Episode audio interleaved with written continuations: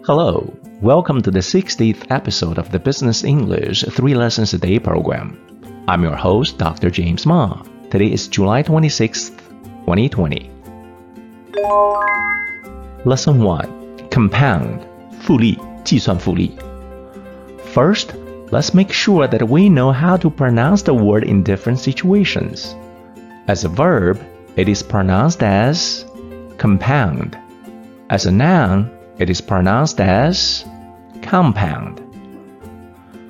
Compound is simply to calculate interest in such a way that interest will be earned not only on the principal, but also on interest earned in the previous period. Here's an example. Most banks compound the interest on their CD products on a quarterly basis. Most banks compound the interests on their CD products on a quarterly basis. 多数银行每一季度计算一次定期储蓄产品的复利。Lesson Two: Discount 贴现、折扣、贴水。Discount is one of the fundamental concepts in modern finance. Discounting is the process in which future cash flows are properly converted to today's dollar value by dividing the future value by a proper discount rate, which represents all the risks involved with the investment. Here's an example. Future cash flows must be properly discounted when valuing the merit of the investment project. Future cash flows must be properly discounted when valuing the merits of the investment project. 在计算一个投资项目的价值时，未来现金流必须进行适当的贴现。Lesson Three: Scenario 情景局面。A scenario is a possible future outcome of an event.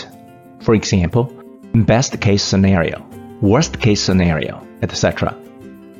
A business leader must consider all likely scenarios when making an investment decision because it's almost certain that unplanned things will happen in the future. As a decision maker, you better be prepared for the worst case scenario. Here's an example. In a proper capital budgeting decision making process, scenario analysis needs to take place to make sure that the investment project is robust to changing economic conditions. In a proper capital budgeting decision making process, a scenario analysis needs to take place to make sure that the investment project is robust to changing economic conditions. 在正确的资本预算决策过程中， 决策者需要进行情景分析，以确保投资项目在经济条件产生变化时仍然是稳健的。Now, a real world example. Simply Wall Street, July 23rd, 2020. After calculating the present value of future cash flows in the initial 10 year period, we need to calculate the terminal value, which accounts for all future cash flows beyond the first stage. For a number of reasons, a very conservative growth rate is used that cannot exceed that of a country's GDP growth.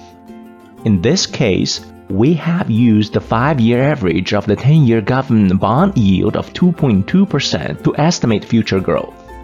In the same way as with the 10 year growth period, we discount future cash flows to today's value using a cost of equity of 7.9%.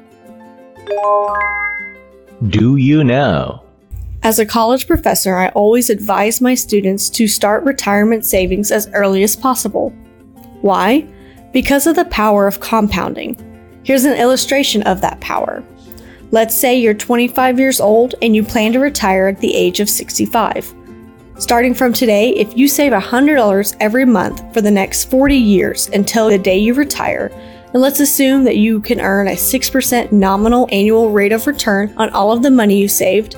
How much money do you think you'll have in the savings plan on the day you retire? The answer is almost $200,000. That's a lot of money for just saving $100 a month. Let's further assume that later generations in your family keep the tradition going by continuing to save $100 every month, and that they can also earn a 6% nominal rate as well on all the money cumulatively saved. In 200 years, how much money do you think your family will have in the savings plan? Please hold on tight to something nearby In 200 years, your family is going to have $3,159,187,933.05.